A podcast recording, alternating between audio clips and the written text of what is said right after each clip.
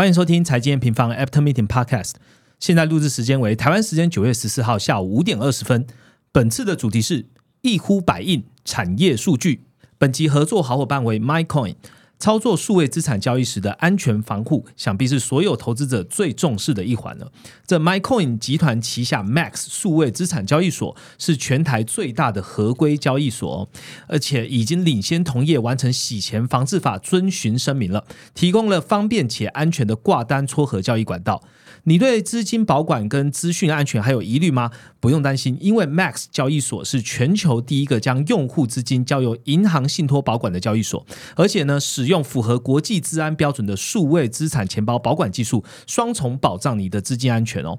Max 现在推出网格机器人功能哦，这网格呢是一种量化交易工具哦，让机器人帮你自动低买高卖，二十四小时自动化运作，可以让你双手离开键盘，又能自动赚取网格的利润哦。它适合工作时间比较长或没有时间看盘的上班族哦。现在呢，到十月四号之前，如果你开启网格呢，还有活动哦，十万奖金等你拿。尝试的懒人投资呢，可以趁现在试试看了。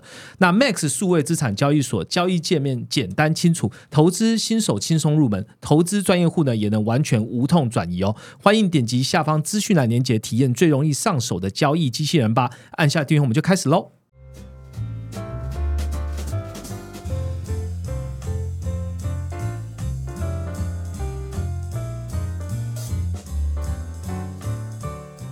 Hello，大家好，我是财经方的 Roger。这各位听众朋友有没有听到我们这一次 Podcast 的标题呢？一呼百应哦，产业数据。先讲一呼百应好了，没错，今天就是我们 After Meeting Podcast。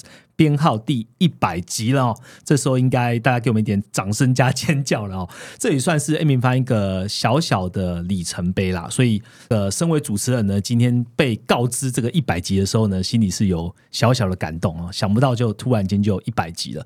那我们大概看了一下，其实呃，从第一集到现在哦，大概有三千多万的人听过 A 明方的 Podcast，所以也非常就是感谢听众朋友对我们 Podcast 的支持。那因因为这样呢，我们也会整了过去哦最热门的 After Meeting 的 Top Five，那我们把它放在资讯栏，然后让大家可以重温旧梦一下哦。那这边也想要这个号召大家来告诉我们说，呃，未来 M 平方，你有想要听的主题吗？你有想要我们去邀约谁来当做大师，或是任何一个专家来聊特定的主题吗？如果有。欢迎在下方留言，让我们知道哦。那我们这个百集的回馈，我们会尽量满足大家的需求。当然，就是大家的所有的这个许愿里面，我们会择一个是呃最可行，而且我们觉得也最有意义的来去做邀约，然后还有做这一集的单集。那让我们可以持续往个下一个一百集迈进哦。那今天第一百集呢，邀请我们的研究员哦，Jet 来跟大家聊聊天。为什么是聊 Jet？因为我们为了这个一百集呢，我们也同步在。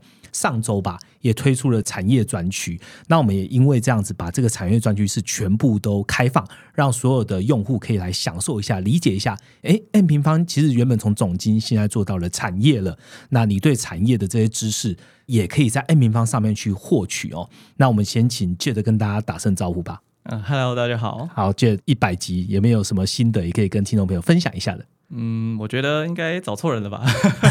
如果听众有印象的话，第一集应该是 Ryan 录的。OK，对，如果要做有始有终的话，应该是找 Ryan 来。哎，没有，我们还没有终，所以那个还没有。对对对对，有始有中间的终，那就先找你。对 对，其实感触蛮多啦，就是本来作为一个忠实的 M 平方听众，然后到现在居然变成了 M 平方的来宾之一。对，除了其实感受到自己也有一些成长以外，也发现到 M 平方有很多的进步，像是我们。做了很多的网页改版啊，或者是新增很多专区，例如说 ETF 专区、原料原物料专区跟央行专区，还有今天重点要讲的产业专区。那也是感谢很多呃用户跟听众一直以来的陪伴了。对，嗯，一百集啊，原本也是想要邀请呃 Rachel 也上来聊聊天，但呃如果大家有跟 M 平方的最新的个社群的讯息，会知道 Rachel 现在人正在国外哦，在纽约去把 M 平方的产品。用不同的语言去告诉不同的市场，那所以刚刚记得讲到这些内容啊，我们其实也在纽约得到一些呃很好的用户回馈，他觉得 A 平方是一个呃不断在。进步的公司，而且这样的一个公司竟然可以做出这么大的一个总金的这些功能，那当然也是希望大家持续的给我们回馈了哦。这些我们在做这些专区的时候啊，也都是吸收大家给我们的一些意见，然后我们再做不断的归纳跟收拢，然后希望在 A 平方这个平台就能满足大家在总金，甚至接下来可能要探索产业的一些。需求了。好，那我们回到一百集的感慨 过去了，我们来回到这一集的内容好了。我们这一集的内容就是当然是产业专区。那产业专区呢，我们会把焦点放在台湾。哦，那呃聊一下台湾。其实回顾二零二零年的疫情爆发哦，其实短短的三年哦，台股经历了各种的产业轮动。大家也知道，这个产业措施非常严重。其实不止台湾。那包括二零二一年的科技跟航运股哦，就是很多的航海王发生嘛。二零二二年的原物料价格大涨，然后重创了这些下游的一些呃产业。那今年呢哦，没有人不不了解，就是 AI 哈，所有东西只要跟 AI 挂上边哦，基本上今年的表现都还是不错的哦。尽管最近的震荡是蛮大的。那面对这种各大产业的变化哦，我们应该好好来了解一下这些产业的循环，还有哪些题材具有基本面的支撑。那因为这样子的。需求，我们也在本周发布了一个快报，嗯，这个快报就是电子、船产内需怎么买。掌握台股产业投资三大重点，所以也邀请大家同步打开快报。那同步呢？如果你也在网页上，请也打开我们的产业专区。那产业专区要讲之前哦，就是再跟那个 Jet 要求一下心得了。M 平方的台湾产业专区之父，之父，好，Jet 他们分享一下为什么当初会开发这个专区。我觉得支付这个压力是有点大了。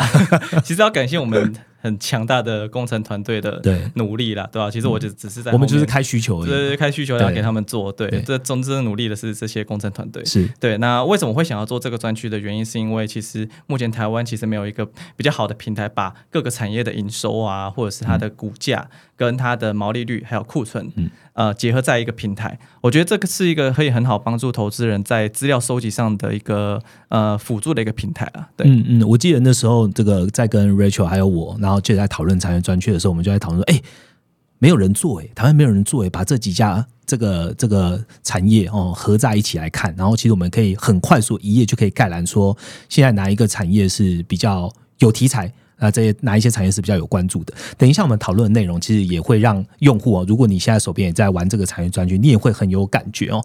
好，那在节目开始之前呢，我们还是有固定的这个流程，本周行情重点，紧接着跟大家分享一下吧。好。那全球股市的部分，本周美股跟欧股其实普遍是呈现小幅回落跟震荡了。那主要是因为其实市场前半周还在观望美国的 CPI 数据，所以相对保守。但看出的数据是有符合预期，而且其实核心 CPI 是有放缓的。呃，它的放缓其实没有太大改变，所以其实市场是相对乐观去反应。因为九月联总会高几率是不会去进行升息的。那台股的部分也是有反应比较乐观的状况，是有去呃回复掉上周的一个跌幅。是那。入股的部分相对是比较惨一些的，就是碧桂园的事件已经，它已经撑过了第一波还债造，对，已经回呃第一波的还债压力已经经过了，但投资人他的谨慎其实没有太大的改善。是，那最近创业板甚至它已经进一步去创新低了，就是可能要看礼拜五的时候，也就是。我们录音的隔天，对隔天，那月中数据能不能开出一个比较优于预期的数字？是对。那汇市的部分，美元是有比上周有回落了一些，但其实还是处于一个高档盘整的状况，所以其实也导致很多非美货币普遍还是呈现一个比较弱势的一个格局。那债市的部分的话，十年公债利率因为反映美国近期的一些经济数据优于预期的改善，其实也是呈现一个缓步垫高的一个状况。那原物料价格的话，像是黄小玉，因为目前的收成状况是优于预期的，所以它的供需吃紧状况是有持续在缓解，所以它价格上面是没有那么的强势。但能源的部分，因为近期沙地阿拉伯跟俄罗斯，它又去延长了他们的减产时间，是。然后美国的产量其实没办法马上跟上的情况下，其实也让 WTI 跟布兰特原油都还是持续在创高。好，谢谢 Jet 哦。这个今天的内容我们会 focus 在台湾，然后尤其是产业专区的数字哦。所以今天第一个部分，我们来好好聊聊台湾制造业的产业特性。它算是投资的。Lesson One O One，原本了解总金，然后对产业还不是很了解的，也可以跟我们先了解一下。第二个部分呢，就是来说明说产业专区如何来帮助你的投资，跟你对于趋势的观察喽。那我们就开始今天的节目吧。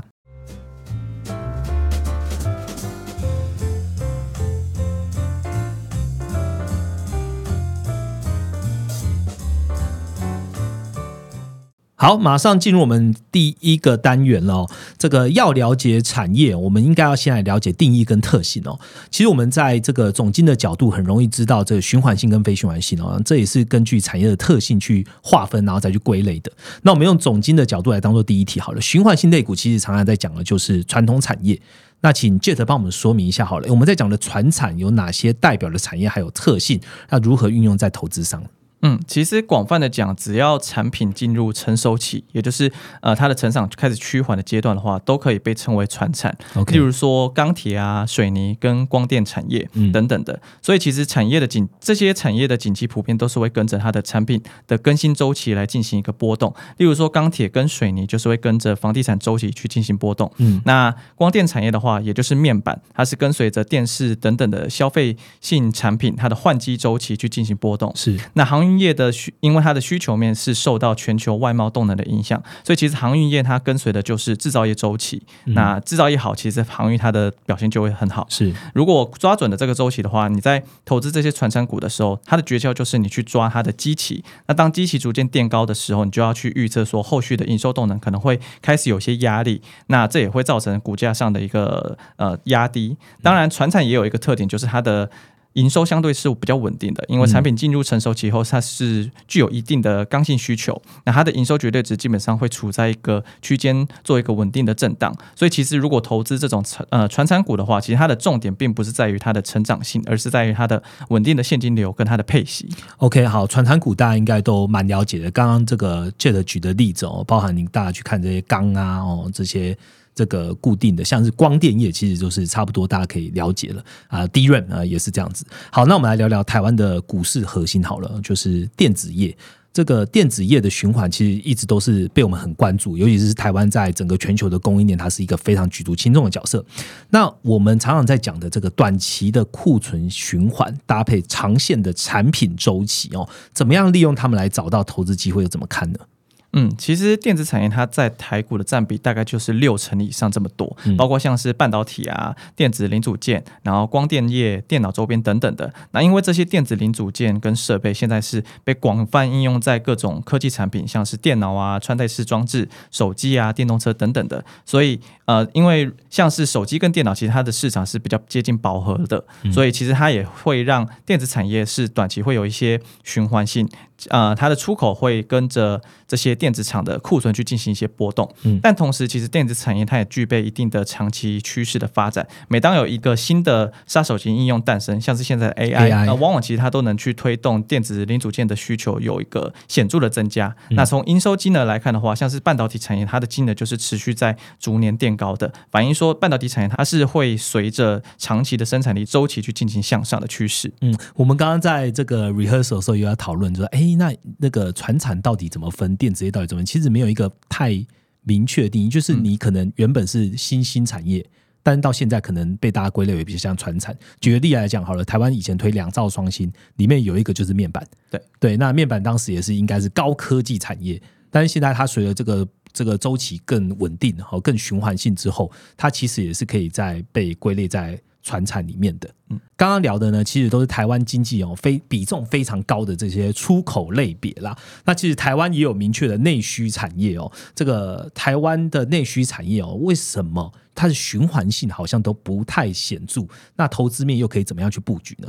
嗯，对，其实台湾的内需产业同样是可以运用到我们的产业专区进行去进行。呃，观察像是食品产业啊，然后观光、餐旅，还有金融保险，其实都属于内需产业。那这些产业，因为他们都具有一定的刚性需求，而且相对比较没有库存堆积的压力跟状况，因此其实它的循环性是相对比较不显著的。但往往内需产业它都有比较明显的季节性变动，我们可以透过它的。呃，旺季或者是淡季的表现来判断目前这个内需产业是否强弱的一个状况。举例来讲，像是旅游业，呃，最旺盛的季节就是落在暑假期间，也就是大概七到八月左右。那以及一些。呃，气候比较相对温和的时间点，像是二月的早春，或者是十月的早秋。嗯，那食品工业的话，通常的旺季会落在三节，也就是农历新年，你要买购买年菜的时候，它会有一个一波旺季。然后端午跟中秋烤肉，对，最近对 对，其实都是食品呃的一个旺季。而从股价来看的话，其实确实食品类股呃通常都会在三节之前就会开始有一个比较呃明显强势的反应。嗯，等于说内需产业其实它虽然说循环性不太显著，但是它还是有所谓的季节性。嗯啊，对，就是在刚刚讲的，大家最近应该到各个卖场都会看到中秋节。其实中秋节的烤肉就是食品工业一个蛮传统的一个旺季了哈。好，我们刚刚聊的呢，基本上都是台湾制造业啊，或者台湾产业的体质。接下来呢，请大家跟我们一起到产业专区哦，我们会好好的从产业的股价报酬、营收还有基本面的表现来检视各个产业的强弱现况。那我们就下个主题见喽。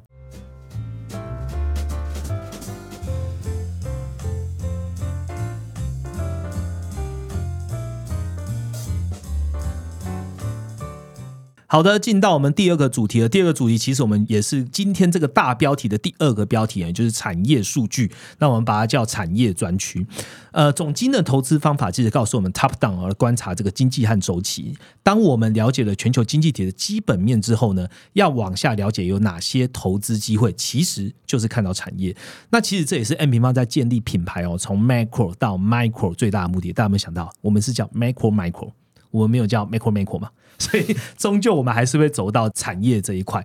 那产业第一棒，我们用大家最熟悉的台湾来当做我们产业专区的第一棒。我们收录了二十七个产业的财报数据哦。那台湾也很重要，因为台湾位于的全球供应链的这个中上游，然后又跟其他经济体不一样，我们还有独家哦，这台湾独有的月营收资讯。那先请俊来帮大家分享一下，为什么只有台湾有这项指标，这样的高频数据又可以帮助趋势观察吗？嗯，这方面其实台湾算是领先全球的，因为我们的证交法就有明文规定说，上市贵公司就是必须要在下一个月的十号之前要公布上一个月的营收资讯。因此，其实台湾的投资人是不需要等到季报出现后才能去检视一家呃公司的营运概况。那季报其实已经是相对很落后的。哎，那我们再，看美股，基本上都只有看季报，对不对？嗯、对，没错。哦，对，那台湾确实是相对来讲是比较高频的。嗯，那而且其实台湾有很多的企业都是作为全球供应链的重点厂商，所以其实你透过呃月营收的话，可以领先知道一些终端品牌厂它的一些营运概况，像是你可以透过台积电的营收就可以大略知道苹果的一个拉货状况，是或者说现在目市场最夯的 AI 伺服器，如果观察那呃 NVIDIA 的拉货的话，就可以看到它的合作伙伴的出货状况，像是广达、技嘉等等的，那这是嗯台湾投资人的一个一个一大优势啊。嗯，当然，使用月营收这种比较高频的数据，可能要留意一些重点，就是例如很多企业它是接单生产的模式，所以它有一些营收认列延迟的一个问题，又或者是它有季节性的因素导致营收突然会在某个月份有突然性的跳增的状况。嗯所以我觉得这是要投资人去有一个独立判断的一个思维啦。OK，如果你现在人在产业专专区上，人在产业专区怪怪的，但你人正在看我们的产业专区的话，其实你可以看到，我们虽然有月的数据，我们也把它变成趋势化的线性图表，所以。应该 more or less 可以避免掉，就是蒙月跳增，你可能会造成误判的状况，因为你还是可以看到去年的这个时候它的表现应该是怎么样，你大概可以抓到一些长线的趋势哦。特别跟大家讲一下，我们产业专区呢，因为我们呃希望有一个跟一百级啊是有协作的一个 promotion 啊，所以目前的产业专区呢是全部人都可以免费使用的哦。那也因为这样呢，呃，现在已经有非常多的企业端有找到我们来谈一些客制化的内容了。那如果你只是一个终端的用户，你只要了解我怎么样帮助我自己的投资呢，也能透过既有的设计来观察产业间的，比如股价报酬这些内容，然后或者将这些产业的营收表现，好、依照年增啊、月增啊来排序，来一一检视这个各个产业的强弱哦。那我们就请 J 跟大家分享一下，从目前的数据来看呢、啊，具有前景的类别有哪一些？哪些类别又需要特别关注呢？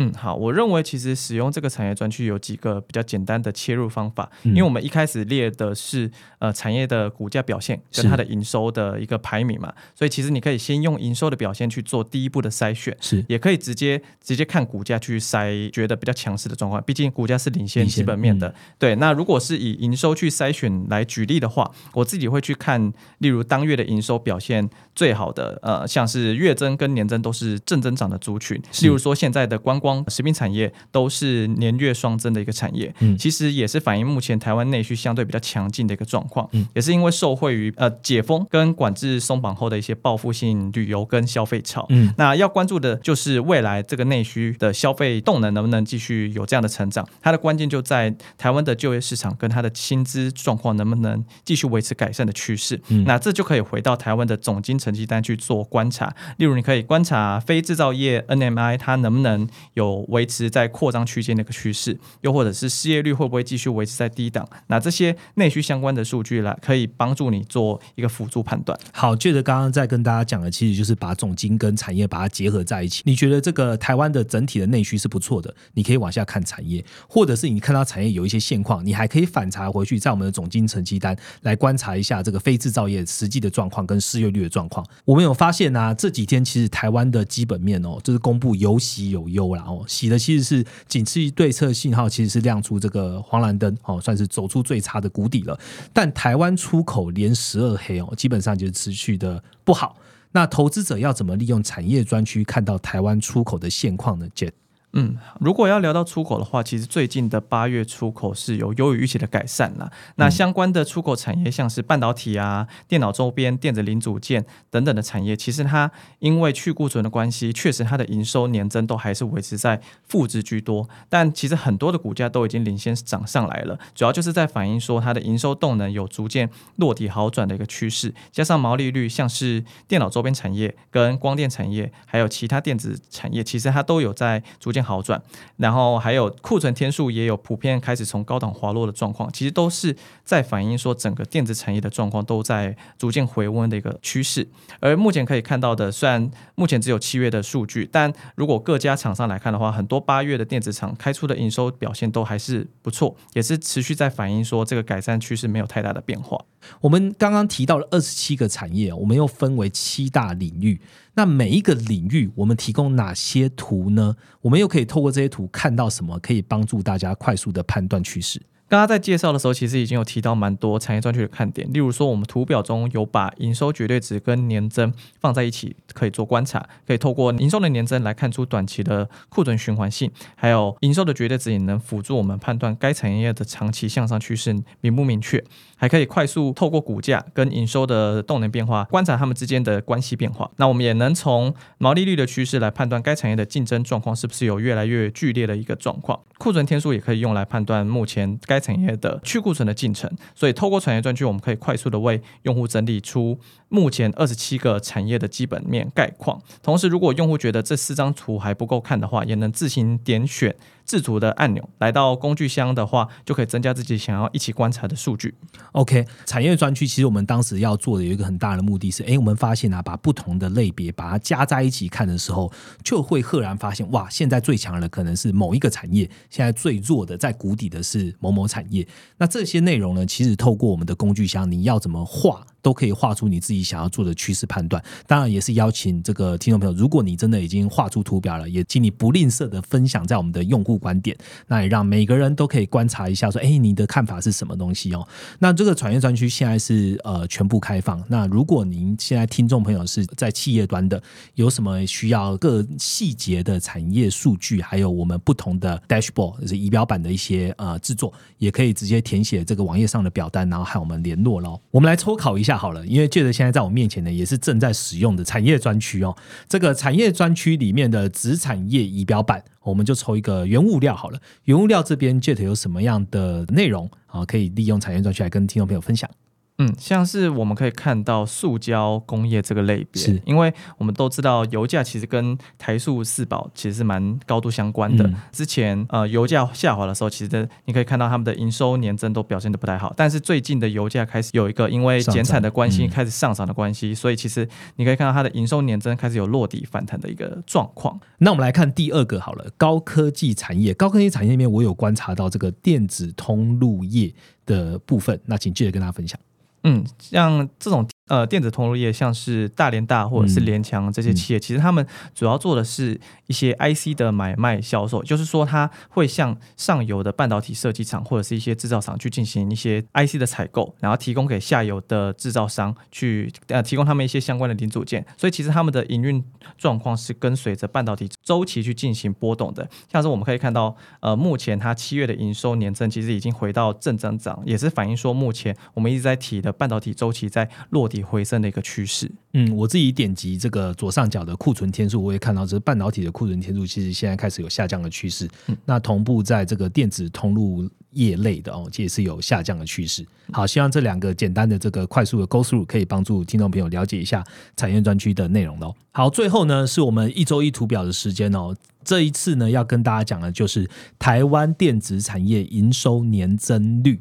那请 Jet 跟大家分享是怎么看的吧。那这张图表主要是从产业专区的资料进行延伸的一个图表，那是将台湾重点的电子产业。呃，跟一些出口产业列出来啊，并进行三个月的平均，可以发现到，其实这张图里面，光电产业是目前落底回升最强势的一个状况。那因为它也是最先呃进行去库存的一个趋势。除了光电产业的话，也可以发现到其他的电子类别有开始有营收年增逐渐回温的一个趋势，也是反映说目前整体呃电子产业景气动能逐渐回升的趋势开始逐渐在成型。好，非常谢谢 Jet 参加我们这一集非常有意义的第一百集。的录音有没有与有荣焉的感觉？一百集就献给你了，有还蛮高兴的。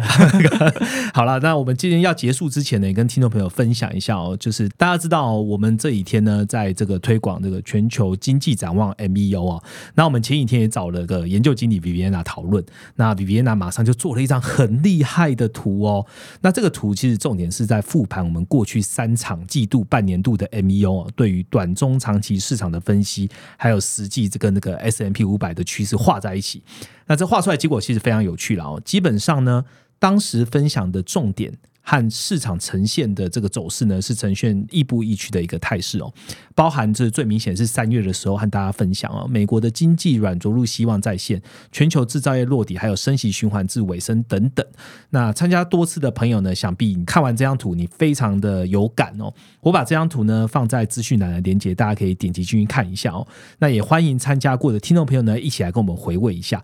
更重要的是，我们 M E O 的早鸟优惠呢，即将进入最后一周了哦。现在呢，最便宜只要这个一千一百块，就可以听整整两个小时。那由 Liviana 主讲，那还有我们的研究经理 Ryan 呢，会在 Q A 的时候加入，跟大家一起做互动哦，是一个直播的展望会。那欢迎大家来加入活动的详情呢，请见讯来。那今天节目到这边呢，喜欢我们的节目，记得留下五颗星，并且给我添加，让我们可以做得更好。我们就下一个一百集再见喽，拜拜，拜拜。